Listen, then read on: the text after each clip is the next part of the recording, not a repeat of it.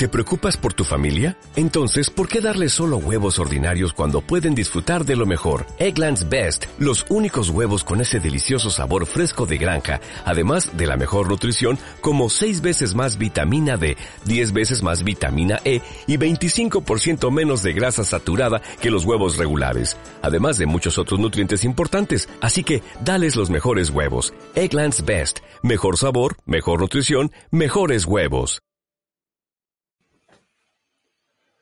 Hola a todas y a todos, bienvenidos al programa número 50 de esta segunda temporada de RAS. Arrancamos.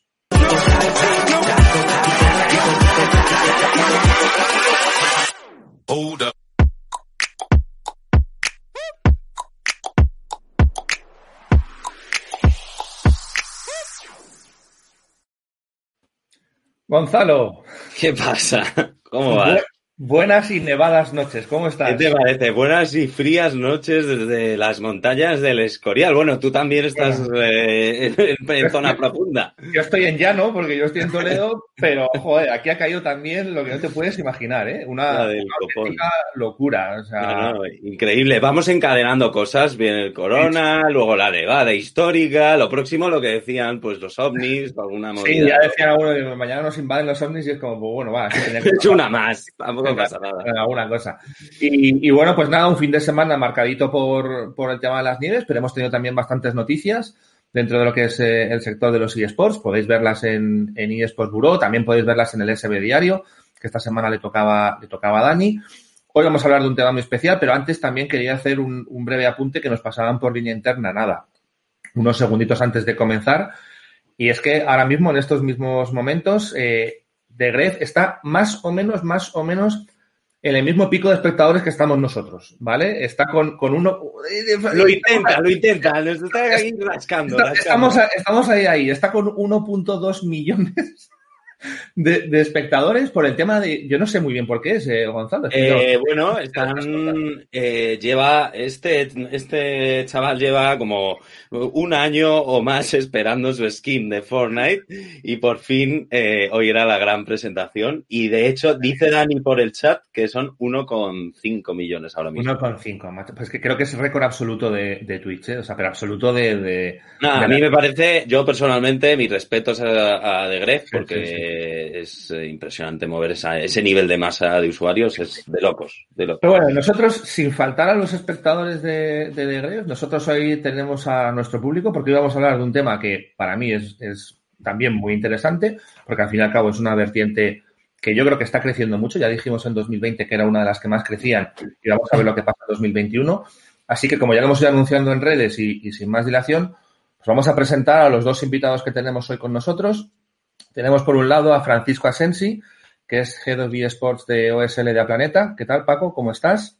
Bien, buenas noches. Aquí también en las tierras de Invernalia, ¿no? Eh, Exacto, más allá, del muro, más allá del muro. Más allá del muro estamos. y nada, encantado de volver a estar aquí con vosotros. pues estupendo.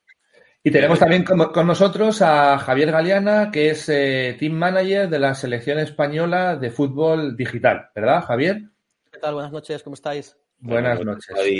Además, se da la coincidencia, bueno, la coincidencia no tanto, las coincidencias no existen, que además os hemos tenido hace muy poquito, antes, a finales de, año, en la eSports Week que estuvimos hablando sobre, bueno, pues sobre esos diferentes, o esos otros títulos digamos que a lo mejor no son tan tier 1 en lo que entendemos ahora mismo a día de hoy como, como eSports, pero que, como decía, tienen su cabida y que van creciendo. Y es que al final, pues vamos a hablar de, vamos a hablar mucho de FIFA hoy, de esas, de esas competiciones que estáis creando conjuntamente entre la Real Federación Española de Fútbol y OSL de Planeta. Y yo un poco, pues, eh, por, por, entrar ya directamente al, al tema que, que, me gustaría debatir largo y tendido, pero quizás la primera pregunta un poco es, es obligada, ¿no? Eh, ¿Cómo surge esta relación entre, entre la Real Federación Española de Fútbol y OSL de Planeta? ¿Quién, quién da un poco el primer paso y, cómo os integráis y por qué creéis que, tenéis que colaborar juntos? Y luego ya hablamos un poco más de, bueno, pues de, de, ese torneo tan, tan importante que tenéis entre manos. Pero a mí me gustaría saber un poco cómo surge esa relación, ¿no? Cómo, cómo, cómo nace y cómo se, cómo se crea. Cualquiera de los dos. ¿eh? ¿Lo, cuentas tú, Javier? O... Bueno, yo si quieres comienzo un poco como, empezamos desde la Federación Española de Fútbol a, explorar el tema de los eSports. Y luego si quieres pues damos paso un poquito, vamos contando un poco la trayectoria, cómo fue. Sí, perfecto. En un principio, pues nada, yo trabajo en el departamento de marketing y em, empezamos a explorar el tema de los eSports, qué hacer con ello y cómo tratarlo, ¿no? Era un tema que sí que nos interesaba, pero teníamos gran desconocimiento del medio. Entonces empezamos a hacer actividades, ciertas actividades con los fans para ver un poco qué tal repercusión y que si a la gente le gustaba el tema este del FIFA, que ya te digo que para nosotros era bastante desconocido. Entonces vimos que rápidamente era una cosa que la gente estaba demandando desde hace ya, tiempo. Empezamos a ponernos en contacto, en contacto con Electronic Arts, con Konami, con, con, la parte también de, FIFA. Y bueno, pues empezamos ahí a explorar el territorio y eh, conseguimos una invitación para la Nations Cup. Entonces, eh, rápidamente y un poco a modo de urgencia, tuvimos que montar un clasificatorio que lo montamos allí en, la sede central de la federación y la verdad es que tuvo muy, muy buena repercusión. Y bueno, vimos que era un tema que hacía falta, que la gente lo estaba demandando y pretendimos ya para el año siguiente hacer todavía las cosas mejor, tomar lo aprendido y hacerlo cada vez más grande. Eh, no me acuerdo quién, pero nos puso en contacto también con, con, OSL y empezamos a hablar un poco del tema. Vimos que teníamos muy buena conexión y sobre todo que perseguíamos unos objetivos bastante comunes, que era intentar llevar los eSports ya no solo a la parte a la parte tan de internet y tan nicho, sino que queríamos llevarlo al público más general, o sea, hacerlo lo más, lo más extensible posible y que todo tipo de públicos, ya sean los super pros y los super amateur, o sea, y la gente más amateur, que tuvieran contacto con, los eSports. Y bueno, creo que fue más o menos así, ¿verdad, Paco? sí, eh, perfecto. Así fue, o sea, tuvimos una primera cita em, en, la, en, la, que nos presentamos e intercambiamos esa, esa visión y, la verdad es que, como dice Javier, o sea, la conexión era plena porque nosotros teníamos escrito lo que queríamos ser, ¿no? O sea, lo típico que escribes tu visión estratégica del proyecto de, eSports, que estaba apenas naciendo eh, en el grupo Planeta. Eh, y lo que habíamos escrito coincidía exactamente con lo que está comentando Javier, es decir, nuestra aspiración a trascender, digamos, el entorno más puramente pro y de, la escena del videojuego competitivo, llevarlo a, una mayor amplitud de audiencias, a una mayor participación, porque al final se trata de que esté abierto para que todo aquel que participe y que tiene algún contacto con un videojuego tan masivo como es FIFA, pues, pues pudiese entrar y además una coincidencia en, en, los valores, ¿no? De, de, hacia dónde va esto encontrándose dos instituciones que, que lo representan a su modo, ¿no? Como es la Real Federación Española de Fútbol y el Grupo Planeta por otro lado. Entonces había, eh, digamos que había chispa para, para poder avanzar con ello, ¿no? Buenísimo. Hay una cosa, que eh, quiero recalcar, sí, y es que nosotros siempre, o sea, tenemos una visión muy parecida, tenemos muchísimas ganas de llevarlo a, vamos, a, tope. Lo que sí que he visto que tenemos que tener mucha paciencia, ¿verdad, Paco? Porque en el camino nos hemos encontrado pues muchos inconvenientes, ciertas cosas que a lo mejor cuando empiezas, pues empiezas con todas las ganas y dices, joder, pues esto lo voy a hacer así y así, lo ves todo como muy fácil, pero luego vas viendo que el entorno, eh, ciertas cosas que hay alrededor no hacen tan fácil eh, desarrollarlo como y tan rápido como nosotros nos gustaría. Entonces, creo que estamos haciendo una cosa muy buena, que es ir poquito a poco, pero con, con, paso firme, ¿no? Porque nosotros lo que queremos es que no sea un proyecto fugaz, sino que sea algo que, que asiente unas buenas bases y que tenga un crecimiento coherente, ¿no? Que no sea un decir, bueno, pues metemos aquí, probamos, vemos que no funciona, nos vamos y ya está. Sino queremos, ya te digo, formar algo sólido y con mucha, con mucha coherencia. Entonces, vamos poquito a poco, sabemos dónde queremos llegar, pero vamos poquito a poco y también adaptándonos a las circunstancias que, nos va, que se nos van presentando. fíjate, eso es, eso es interesante, Javier, por, por dos motivos. Uno, porque primero, nadie, nadie sabe cómo hacerlo, es decir, ni siquiera quizás a lo mejor los que supuestamente están más dentro del sector, eh, etcétera, entre los, entre los que a lo mejor nos podemos incluir, yo creo que el sector se va construyendo día a día, ¿de acuerdo? O sea que en ese sentido creo que, creo que hacéis bien. Y luego además, creo que, ese es, creo que ese es el enfoque adecuado. Luego vamos a hablar un poquito de las cifras y demás, pero al final, y esto ya lo habréis aprendido y lo sabréis bien, el sector es, tiene, es específico, tiene sus particularidades y al final, si detecta que alguien eh, viene un poco precisamente por eso, ¿no? Como un, vamos a probar aquí si tenemos éxito y si no, pues lo dejamos. Es decir, no es una apuesta firme y seria, sino que es como vamos a intentar aprovecharnos del tirón. Eso se va a penalizar. Y al final, quieras que no, y ya, dejo a Gonzalo que vaya con su siguiente pregunta. Hoy estamos aquí, vamos a hablar de la segunda edición de la Ecopa. Eh, creedme que no todos los proyectos y no todas las competiciones llegan a tener una segunda edición de lo que sea, ¿vale? Con lo cual, cuando, cuando vas haciéndolo y demás es cuando se va dando camino, con lo cual yo creo que simplemente destacar que ese enfoque me parece muy correcto, Javier.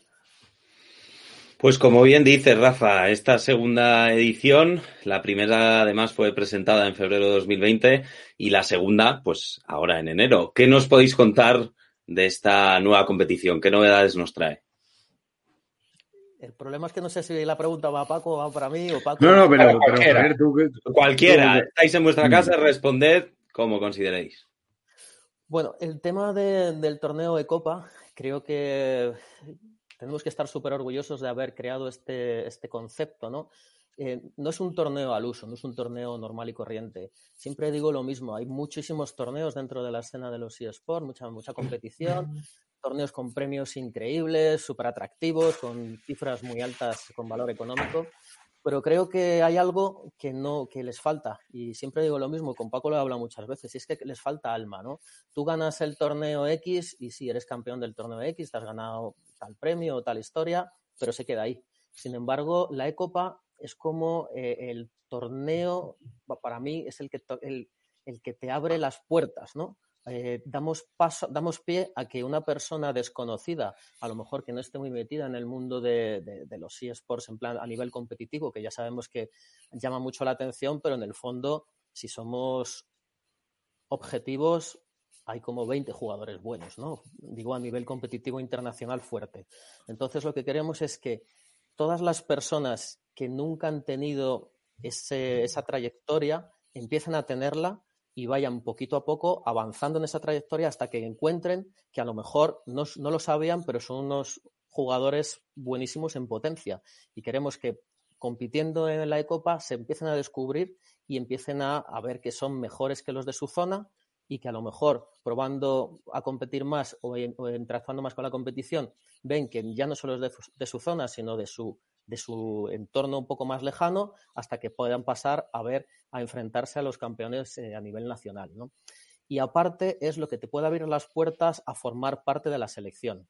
El ser campeón de la, de la Ecopa lo que te da, aparte de también premio atractivo económicamente, es que te da un pase para el clasificatorio final, para eh, que es el torneo en el que nosotros vemos que el ganador, ¿quién es el, el, o sea, el ganador es el que va a ser seleccionado como formante, como conformante de la selección para los torneos siguientes eh, a nivel internacional. O sea, creo que es que te, da paso a poder formar parte de la selección española, que yo creo que es el sueño que todo jugador o todo gamer busca.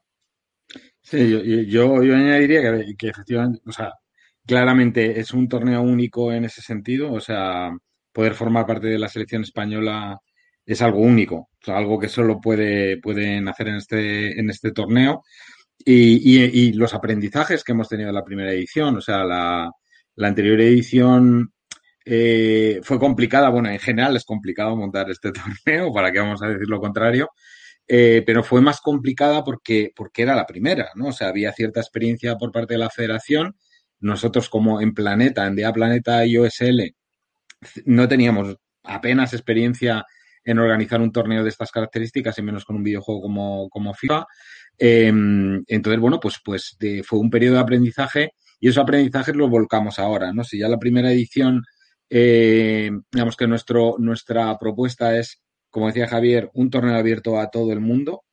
En esta todavía hemos profundizado más en ello, ¿no? De, de tal manera que hemos creado unas, unas fases previas con doble bracket en la cual los jugadores amateur van a jugar entre ellos y no se van a encontrar en esas primeras fases con jugadores profesionales, de tal manera que tienen una oportunidad mayor eh, de avanzar y de jugar más, porque también se trata, em, también lo introducía Javier, de un aprendizaje para, para estos aficionados a, FIFA y, al videojuego em, y que participen en un torneo de características profesionales. Siempre estamos hablando esto de, oye, cómo crear una experiencia de competición profesional para, para, para el jugador, digamos, eh, eh, amateur, ¿no? Pues en este caso es una oportunidad clara de introducirse eh, y de participar en un, en un torneo que al final, una vez más, lo que te lleva es a ser representante de la selección española en torneos internacionales em, de una manera muy, muy, muy fácil para, para, cualquier jugador y creando esa oportunidad para que pueda seguir para, para adelante, ¿no? Y crecer como, como jugador, como decía Javier también. A ver, yo, yo, alguna cosa. No sé si quieres comentar algo, Javier. No, no, no. Ah, ah, vale, vale. Hablamos un poquito más. Hay una parte que sí que antes has hecho alusión a ello, y es que el, el tema de los eSports, yo ya lo he comentado en varias, en varias ocasiones, es algo que, cam que, cambia mucho. No hay a nadie que sepa realmente o que tenga a ciencia cierta cómo son y cómo, cómo manejarlos, ¿no? Y es lo que nosotros estamos haciendo, lo que también comentaba Paco. Hemos utilizado los aprendizajes de la edición anterior, que fue pionera, eh, ya, no solo en España, sino también en el resto de, de, del mundo. Eh, al final, nosotros, FIFA nos, nos daba la opción de hacer un clasificatorio y nosotros hemos convertido de esa opción de hacer un clasificatorio en hacer una copa nacional previa para ir haciendo selección e ir dando más contenido alrededor de ese clasificatorio final, que al final es lo que se necesita para poder seleccionar y tener claro quién va a representarnos en los siguientes partidos. ¿no? Entonces, sí que empezamos a, el año pasado con la primera edición, nos dimos cuenta que sí que había muchos inscritos, pero que también eh, había gente que no, se, que no se daba, no se atrevía a participar porque se podía encontrar con jugadores muy top, ¿no? Entonces, una de las novedades que yo creo que sí que hay que recalcar este año, que creo que Paco lo ha comentado, y es que por un lado van a estar los amateurs, con lo cual ellos van a, van a, a, luchar entre ellos. Por otro lado, los profesionales, así cada uno va un poco por su carril, tanto en Xbox como en PlayStation, y eh, van a tener la oportunidad de tener esa experiencia de torneo profesional a un, a un nivel alto y de una forma adaptada a sus niveles. Luego también otra novedad que, que tenemos es que hemos, eh, el año pasado creo que los jugadores eran a partir de 18 años y este, este año lo hemos hecho a partir de 16 que es un poco la edad legal que también FIFA nos permite para poder eh, tener atletas con nosotros para poder participar en las competiciones internacionales.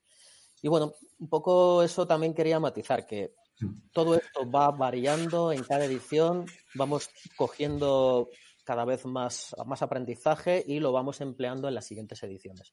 Entonces, bueno, espero que a la gente le, le vaya pareciendo cada vez más atractivo y que se anime todo el mundo a participar. Y nada, supongo que el año que viene todavía mejoraremos y haremos más, más eh, variaciones y más modificaciones para hacer pues, Copa, un torneo, vamos, el mejor torneo de España. Es un tema muy interesante. De hecho, ya habéis respondido a una de las preguntas que teníamos, que era el, el por qué abrirle a tanta gente y, y, y, sobre todo también el formato. Creo que es muy importante lo que habéis dicho, ¿no? Al final, puede desmotivar el que yo a las primeras de cambio me enfrente con un pro y diga, yo aquí no tengo futuro, estructurarlo de esta manera, que al final es la parte lógica, ¿no? Es como se hace todo matchmaking, digamos, un poco. Exacto. Gente de las mismas habilidades para que puedas ir progresando, creo que eso es, sin duda alguna, un punto muy interesante. Yo, yo, aunque también lo habéis comentado, pero hay algún despistado que no, que no sabe muy bien y demás, eh, dos, dos preguntillas que van un poco al, al, al hilo de lo que habéis comentado ahora primero, por, por dejarlo claro, y lo podéis responder cualquiera de los dos, que la gente entienda y sepa qué es realmente la, eh, la E-Nations Cup, ¿vale? Que es que se entienda bien, eh, porque con el tema de FIFA hay, como hay tanto torneo y demás, y confusión y demás, porque se quede claro la importancia que representa, y en este sentido siempre hemos dicho también que es muy importante que al final el premio, ¿no? más allá del tema económico, que evidentemente importa, que el premio además sea representativo, ¿no? Y entonces, ¿qué, qué más representativo puede haber para alguien que le gusta FIFA que participar en esa competición.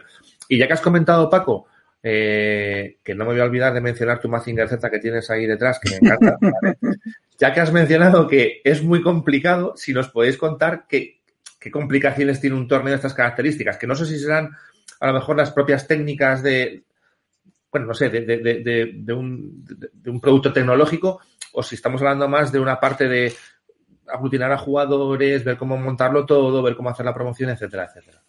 Sí, yo, por empezar por esto último, eh, a las complejidades, o sea, realmente la parte tecnológica de un o técnica de, la organización de un torneo de, eh, en FIFA, pues puede ser bastante menor que la de un Battle Royale, por ejemplo, ¿no? Donde tienes muchos más jugadores, donde tiene que funcionar la red con el mínimo lag, no sé qué, no sé cuántos, ¿no?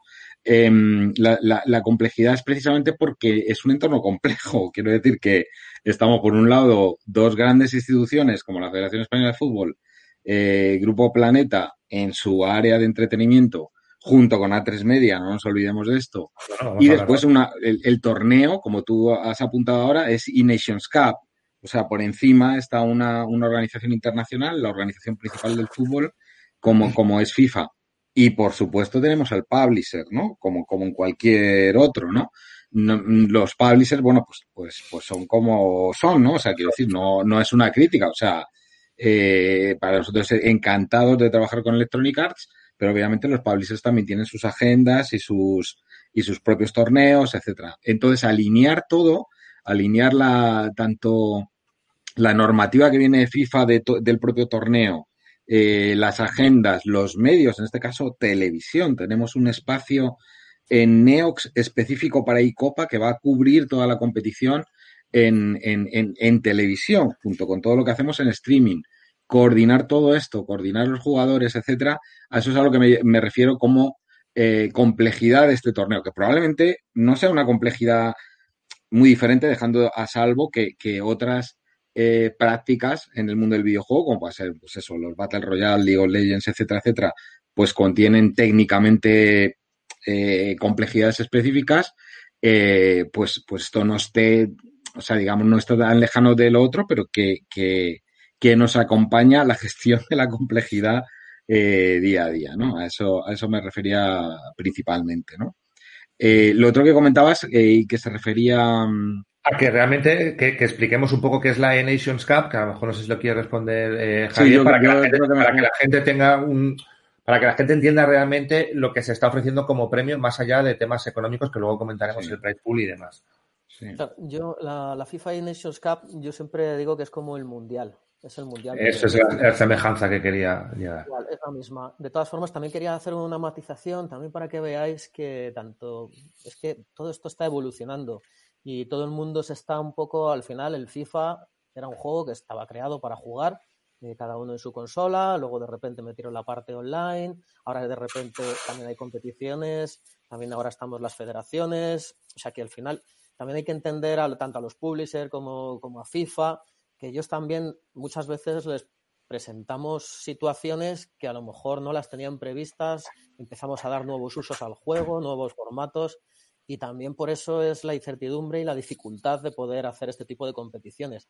Hacemos preguntas que ni ellos saben contestarnos, ¿no? porque no habían caído a lo mejor o porque no, lo tenían pensado para una siguiente fase, una siguiente evolución y como nosotros ya no es una cabeza la que está pensando, son todos los países que están pensando, intentando reinventar, hacer competición y darle nuevos usos al juego, ¿no? por así decir. Entonces yo creo que esa es la parte todavía más que, que pone más complicado el organizar este tipo de competiciones. La FIFA ahora ha creado su parte digital y se llama FIFA E. El año pasado era FIFA e Nations Cup y ahora es FIFA E Nations Cup. Entonces, como he comentado antes, es la misma semejanza al Mundial de Selecciones. Con lo cual, ahí está la grandeza, ¿no? De que tú vas a ganar eh, la, la E-Copa, la E-Copa te va a dar pie a poder participar en el clasificatorio final para poder representar a tu país. ¿no? Al final yo creo que las los jugadores eh, es el mayor, el mayor logro que pueden, que pueden conseguir.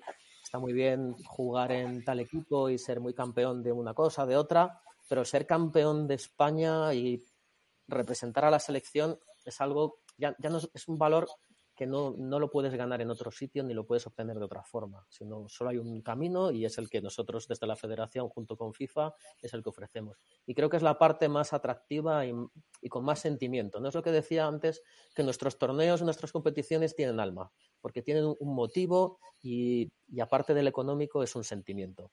Y creo que para mí es la parte más, más interesante. Pues quizás.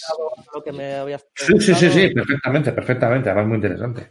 Pues quizás que ese, e, ese alma que, que, del que hablas, Javi, es el que provoca también el número de inscripciones, que en la última edición De hecho, fueron eh, 10.000 inscritos eh, según, según cifras. ¿Las previsiones son las mismas en esta nueva edición? Lo que queremos sí, bueno, o sea, los inscritos, los, inscritos en la, en la, primera edición fueron 3.800. O sea, ahora es cuando vamos eh, con un objetivo de 10.000. 3.800 ya sitúa a ICOPA como una de las competiciones más importantes en torno a FIFA no, no, diría solo de, de, la escena española, sino de la escena europea. O sea, no, no es habitual y, también como apunta Javier, en un juego que está en evolución. O sea, que en el mundo competitivo está en evolución y, y su evolución todavía es muy temprana. O sea, todavía está yendo hacia un camino para situarse en el top de los videojuegos competitivos en cualquier, en cualquier categoría. Este año nos hemos puesto un objetivo de, bueno, pues si hemos conseguido ser en la primera edición y con todas las complejidades que comentamos, el primer torneo por participación pues, pues de nuestro entorno, pues vamos a ver si lo conseguimos en eh, la galaxia, ¿no? Eh, vamos a ver si conseguimos el mejor torneo de la galaxia, permitirme la broma, pero sí mostrar ese potencial abriendo y haciendo mucho hincapié en conseguir en, que las inscripciones y, la noticia de la inscripción y de que todo el mundo puede participar eh, a partir de los 16 años, eh, pues llega a todo el mundo y tengamos una, una, una inscripción masiva. Eh, no por capricho, no es, no, o sea, quiero decir que esto vuelve un poco a ese argumento que decía Javier, porque este es un torneo muy especial que tiene su alma y tal. Es más bien en esa línea por lo que queremos que sea masivo. No es por reportar unos datos y luego no nos engañemos, todos, todos sabemos lo que las audiencias que van a tener los streams, etcétera. O sea, no vamos a exagerar nada y sabemos lo que nos cabe esperar eh, de las audiencias de streams de esta competición, ¿no? Eh, que por supuesto iremos a las máximas, pero, pero no se nos va a la cabeza. Pero el mostrar eh, que un torneo de un videojuego como FIFA, un torneo de eSports consigue una participación tan grande, es algo importante para, para la industria, para los argumentos que, que ponemos sobre la mesa de, apertura a todo el mundo, de algo que es un fenómeno o que pretendemos que sea un fenómeno accesible para cualquiera, etcétera, etcétera. Pues sí. Pues, pues interesante. A ver, yo a este respecto dos, dos preguntas eh, tengo. A ver, eh, hablabais de ese sentimiento y demás. No olvidemos también, esto creo que es algo que hay que destacar, que si no me equivoco, el price pool es de 30.000 euros. Es decir, aparte de que seáis los que más inscritos tenéis en la competición, yo no he visto semejante premio en FIFA eh, prácticamente en ningún lado, con lo cual, y, sabéis que, muchas veces el acicate no tiene que ver con el, con el price pool, es decir, hay muchas veces que el price pool no, no tiene por qué ser sinónimo de que vaya más gente o no, pero yo creo que en este caso en concreto, desde luego es un factor bastante importante porque la gente de FIFA quizás a lo mejor no los no es esa, esa parte tan amateur que comentabais, que bueno, que está acostumbrado a otras cosas, pero los profesionales y demás no se han encontrado con un premio de estas características nunca, con lo cual yo eso creo que, que, que hay que influir. Si queréis comentar algo de esos 30.000 euros, pues adelante. Y luego lo otro que, que, quería comentar también, ya que lo ha sacado Paco, que ha sacado el tema de las cifras y demás, a ver, todos sabemos que, que, que FIFA no es de lo más seguido, pero yo he recuperado aquí unas cifras de la primera edición eh, que hablaban de 55.000 visualizaciones en directo y 18.000 espectadores únicos. Yo ya sabéis, no lo voy a ocultar, que el tema de los espectadores únicos no es quizás lo que más me, me interesa o lo que más creo que, que, puede dar un valor real, pero en este caso en concreto sí que mi pregunta es, es interesante porque creo que esto sí que se asocia bien cuando estás hablando de esos 3.000 y pico registrados, potencialmente 10.000 para esta segunda edición. Y a mí me gustaría saber, que también lo has mencionado de pasada, Paco, si estas cifras de la primera edición tienen que ver con, con Neox, porque yo creo que, o, o están incluida la parte de Neox, porque esa siempre es la parte que, digamos, a nosotros en los medios nos es más opaca, ¿no? Nosotros cuando queremos mm. ver publicidad, pues, perdón, audiencia, pues tenemos, gracias a Dios, en este sector unos canales muy, muy claros, con unas herramientas muy claras, pero quizás cuando nos vamos a esa parte es, eh, se, nos, se nos escapa un poco, y aquí permitidme que, hemos venido a hablar de Copa, pero pero me interesa mucho porque todo lo que está haciendo eh, OSLD a Planeta está muy metido en Neox, con programas muy recientes que no vamos a mencionar aquí, que habéis tenido, que han estado funcionando francamente bien. Y joder, a mí me interesa saber un poco qué tal, qué tal ha funcionado a nivel de audiencias de televisión, por ver si algún día podemos dar un salto de, yo qué sé, ¿no? De, porque siempre hablamos también, Paco, si te acuerdas, en, en la eSports eh, Week anterior de claro, un torneo de LOL, pues no lo vamos a meter en parrilla televisiva porque, porque no hay parrilla, televisiva que lo soporte. Pero ostras, aquí, eh, ¿esto por qué no? Quiero decir, el tiempo es el tiempo, van a ser los 90 minutos de juego y entonces, a lo mejor podríamos hablar algún día de que no nos vamos a Neo, sino que nos vamos a las cadenas más top, más principales, ¿no? Sí, sí, sí, y desde luego esa es nuestra ambición, ¿eh? porque, porque estamos convencidos de que un videojuego como FIFA es perfectamente televisable. Tanto es así que Javier y yo nos volvimos locos, eh, liamos a una cadena de televisión este verano, a Teledeporte, y emitimos un amistoso en directo en televisión en abierto en Teledeporte, ¿no? Eh, también aprendimos mucho de aquello. aprendimos de lo que se debe y lo que no se debe. Validando, validando, está bien. Entonces, em, eh, desde luego estoy convencido de eso. No es fácil al final, porque un, canal, aunque sea un canal dentro del grupo Planeta, como es, como es Neox, piensa todavía mucho en su entidad televisiva tradicional. Em, las cifras de las que hemos hablado son exclusivamente de Twitch, las que tuvimos en Twitch.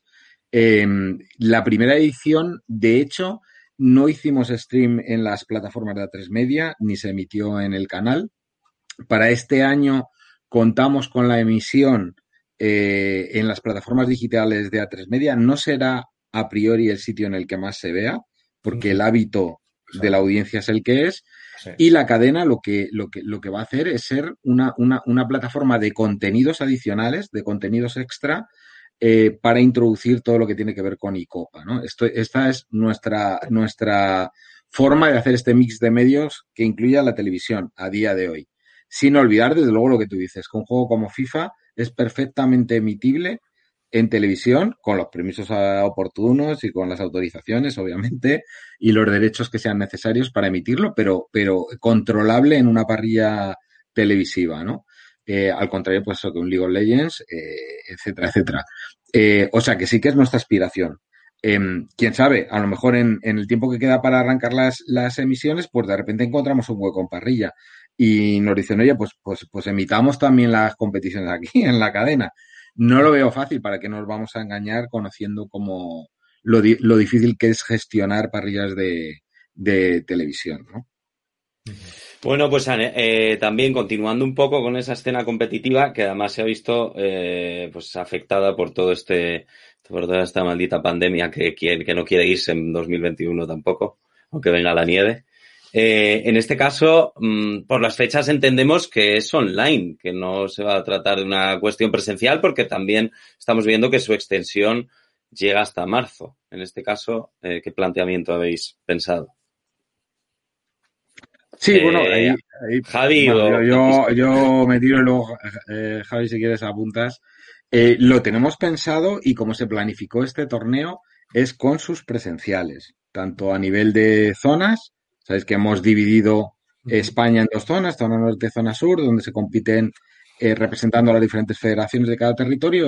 como lo planificamos, cada una de esas zonas tenía una final presencial o tiene una final presencial planificada y después las finales eh, de, de, ICOPA y del clasificatorio de, de E-Nations eh, pensadas para ser presenciales.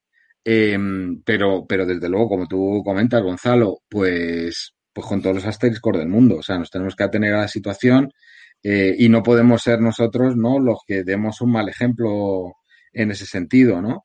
Entonces, lo, lo más probable es que hagamos eh, eh, y, si digo algo que no es Javier, tú me corriges, que lo hagamos a puerta cerrada, ¿no? O sea, que sea bajo las eh, medidas necesarias y demás. Exactamente, pero, pero eh, obviamente con todas las pruebas de PCR para los jugadores, lo, lo, que sea necesario. Que no, es nada, que no es nada nuevo, ojo, que ya vemos lo que está sucediendo. O sea, que no... y, y desde luego los, las, los presenciales territoriales, etcétera, pues no, no, no los haremos, será todo, todo online. Em, y esas, esas, esas finales, eh, pues las haremos a puerta cerrada porque, porque pinta que va a tener que ser así. Vamos, yo creo que esa decisión ya está tomada, ¿no, Javier? Porque, porque en realidad, eh, aunque vaya mejorando la situación, eh, por, por prevención y por estar completamente seguros, pues yo creo que es por donde, por donde iremos. Sí, yo creo que a no ser que sea totalmente imposible, vamos, creo que habría que hacerlo casi lo imposible porque sea presencial, sobre todo las finales. También es que tiene su sentido. Hay, hay veces que los jugadores en su hábitat normal, en su casa, pues juegan muy bien, muy tranquilos, pero a mí también ya un poco mirando a que pueden ser los futuros representantes de la selección. Muy importante. A mí me interesa ver cómo ganan en un entorno de presión, ¿no? Entonces, que se vean ahí, que se vean con las cámaras. Yo recuerdo en la primera, en la primera E-Nations que, las cámaras se les pegaban y los jugadores se mosqueaban, ¿sabes? Porque les estabas metiendo en situaciones de presión a las cuales no estaban acostumbrados. Entonces ya se descentran, la cámara le descentra. Entonces yo lo que quiero es eso, que todo este torneo también sea lo que real, para lo que realmente es, que es para una selección y que encontrar a los mejores representantes para, nuestro país, para los torneos internacionales, que al final, para mí, es lo que más, lo que más eh, me interesa. Entonces, si se puede ir haciendo todas las pruebas que haga falta y todo, tomando todas las medidas que sean necesarias, pero sí que forzaría el que fuera presencial. Y luego también... Sí, es una reflexión bastante interesante. Sí. Sí, sí, yo, yo, a lo que me refería es pues, presenciales a puerta cerrada, es lo que estamos hablando, sin asistencia de público, obviamente. eso, creo que es lo responsable y lo que y lo que además acogería lo que comenta eh, Javier de pues a presión, ese, ese directo de verdad donde los jugadores están cerca, se están viendo ronda tras ronda, etcétera, etcétera. que era un storytelling muy interesante. Hmm. Yo aquí fijaos que, que, voy a decir una cosa y no me quiero extender mucho porque ya, ya vamos muy fuera de tiempo y Gonzalo tiene que hacer una última pregunta. Pero yo, por ejemplo, eh, a raíz de temas que han surgido de conciertos y este fin de semana viendo un programa de televisión estaban comentando que el tema de los artistas pues que, que es importante que la gente vaya con medidas, respetando el aforo máximo y demás. Ostras, a mí me gustaría también que yo creo que el tema de los eSports es, es igualmente importante y es que además entiendo muy bien la reflexión que ha hecho Javier de es que al final no, no todo es el juego, ¿no? Al final tienes que ver quién te representa, y estoy hablando de un representante español, es que además ahí tienes que ver no solamente la actitud del juego, sino cómo se comporta, cómo se mueve, cómo responde ante los medios, etcétera, etcétera, porque al final no solamente te va a representar jugando, sino que te va a representar fuera del, juego. Entonces, eh, por eso, bueno, que, no sé, que si en algún momento podemos hacer algo como está haciendo, por ejemplo, el mundo de, de la música y además, que ya está empezando a hacer algunos conciertos, por supuestísimo siempre, faltaría más con todas las medidas de seguridad, pues joder, yo, yo os alabaría el gusto porque creo que es importante. Y, te dejo la última, Gonzalo, que, estamos ya muy pasados, pero... No sé, yo me he quedado muy emocionado, me he quedado muy emocionado. La verdad es que la propuesta que tenéis, eh, de verdad, felicidades, mis dieces, porque esa es la actitud y creo que esas son las formas también ahora mismo de afrontar la situación y de verla pues con como un, como un nicho de oportunidad, ¿no? Entonces, bueno, en este caso veo muy buena alianza entre ambas entidades. ¿Qué más proyectos tenéis ¿Qué más proyectos os podéis contar? Que se puedan contar. Que se puedan contar, exacto. Estáis llevando a cabo entre la Real Federación y OSL de A Planeta. aparte de los torneos de FIFA, también quiero recalcar que estamos también con torneos de, UEFA, eh, con el juego PES. Eh, de hecho, ayer fue el último clasificatorio, la, la segunda ronda del clasificatorio y el día, creo, lo hemos cambiado hoy al día, al día 6 de, de febrero eh, sí, de febrero, habrá, ya, ya es donde eh, juntaremos a los ocho finalistas para ver quiénes son los dos representantes que nos que formarán la selección española en vez de FIFA de, de PES, de Pro Evolution. Ese es uno otro, un proyecto que, vamos, que estamos llevando. Luego, aparte, a finales de este mes también vamos a hacer unos amistosos internacionales con PES, que, ya que con FIFA pues lo tenemos cubierto con el tema de, de, la Ecopa. y, bueno, pues así en un futuro también estamos explorando temas de realidad virtual con, con las Oculus Quest, con las gafas y bueno, creo que es un proyecto muy tenemos, tenemos que hablar que conozco a la persona y, y, yo he visto alguna cosa que me ha enseñado en un sitio con Iker. Uf. Eso, eso sí que. El, eso el único. Iker, ¿no? Siempre hay. Sí, sí, sí, sí. Muchísimas ganas de que se haga la presentación porque yo en primera persona lo viví, a mí me contaron el tema y andaba súper escéptico, ¿eh? estoy exactamente igual que tú, Javier. Mira que yo he probado realidad virtual, también es verdad que la probé hace mucho tiempo, eso ha mejorado un montón y a mí cuando me pusieron las gafas y las botas, Uf, es que lo que marca la diferencia. ¿eh? Es otra cosa, ¿eh? aparte de sudando, que. Sí, sí, sí, sí, sí, eh, Creo que en los eSports siempre decimos que no se hace deporte, que tal, que cual. sudas. A nada que tú aquí sudas. Aquí con la realidad virtual, la verdad es que sales sudando, aparte de haber pasado un muy buen rato. Es intenso, es intenso. Aparte también, bueno, vamos a empezar con proyectos para explorarla. Interesante para mí mi ideal sería hacer una combinación entre todo lo que estamos haciendo, que derive en algún producto mix con todo ello y para hacer algo realmente experiencial, ¿no? Y un fútbol 360, vamos. Pues, eh, oye, muy interesante todo. Es que nos quedamos sin tiempo. Yo no voy a dejar de meter mi cuñita. Me ha encantado que digas lo de UEFA con el PES, porque yo iba a decir que, como digo siempre, que todo esto me ha pillado muy mayor. Si me llegáis a pillar hace 20 años, cuando yo estaba dando a la Play, que yo jugaba al PES, iba a decir lo de que jugaba mucho con el pase al hueco, ¿vale? El triángulo. es, que, es, que, es que eso es un clásico, el triángulo, pase al hueco. Así ganaba todo. Supongo que ahora ya, pues la gente tendrá otras tácticas y que si me pongo a jugar, pues no, no, no daré pie con bola, como se suele decir. Pero bueno, eh, pues no sé, muy, muy interesante todo. ¿Qué os voy a decir? Digo, Una última cosa, Rafa, que no podemos dejarla escapar. Ah, bueno, bueno, vaya.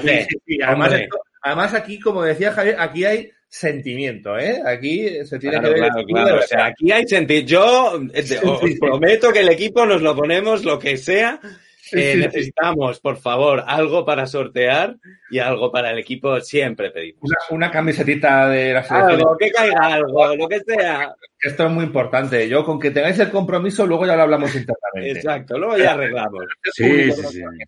Contar con ello, ¿eh? Contar con ello. No sé si de la selección, porque la selección ahí ya, ya no me. Pero, pero de la camiseta oficial de Icopa pero voy a decir la camiseta oficial de Copa, sí que os garantizo que os enviaremos una, y una camiseta. me voy a quedar yo con una porque estoy hasta el gorro de que siempre sea el resto Gonzalo. Exacto, oye, es verdad, es verdad, es verdad. Le toca, le toca esta, esta más ilusión. Joder. Pues, pues eh, nada, vamos fuera de tiempo, pero oye, de verdad, eh, Paco, Javier, muchísimas gracias por haber venido con nosotros. Eh, yo espero que, que, vengáis más veces, eh, los dos de verdad, me interesa mucho hablar de ese tema de realidad virtual, con lo cual, cuando, cuando tengáis algo y vayáis a lanzarlo, tenemos que hacer algo para, para demostrar a la gente, ya sé que hasta que no te metes con las gafas y demás es muy complicado, pero hay que hacer algo para demostrar a la gente que eso, eso tiene futuro, ¿vale? Ha tardado, la realidad virtual está tardando en asentarse, pero de verdad que se pueden hacer unas cosas tremendamente, tremendamente chulas. A ver si empezamos a montar competiciones de eso, que yo creo que ahí va a subir el tema del de fútbol una locura, la verdad. Así que nada, lo dicho, muchísimas gracias. Estáis en vuestra casa. Cuando queráis volver a pasaros, nos lo comentáis. Seguiremos hablando, seguiremos atentos a la de Copa. Y, nada, un placer teneros con nosotros. Muchísimas gracias, muchísimas gracias Rafa, y muchísimas gracias, Gonzalo. Gracias a vosotros. Pues nada, Gonzalo, eh, metes tú la outro, Gonzalo, acuérdate. Eh, la, la, buena, no Navidad, aunque haya nevado. Navidad, que queremos ascensor, que queremos ascensor. Queremos fuera nieve y Navidad ya. Exacto, se acabó ya, venga, adiós. Venga, chao. Adiós. Chao.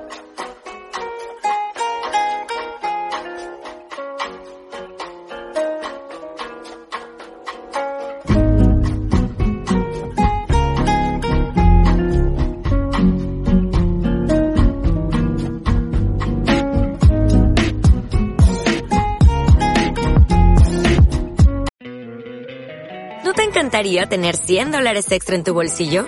Haz que un experto bilingüe de TurboTax declare tus impuestos para el 31 de marzo y obtén 100 dólares de vuelta al instante. Porque no importa cuáles hayan sido tus logros del año pasado, TurboTax hace que cuenten.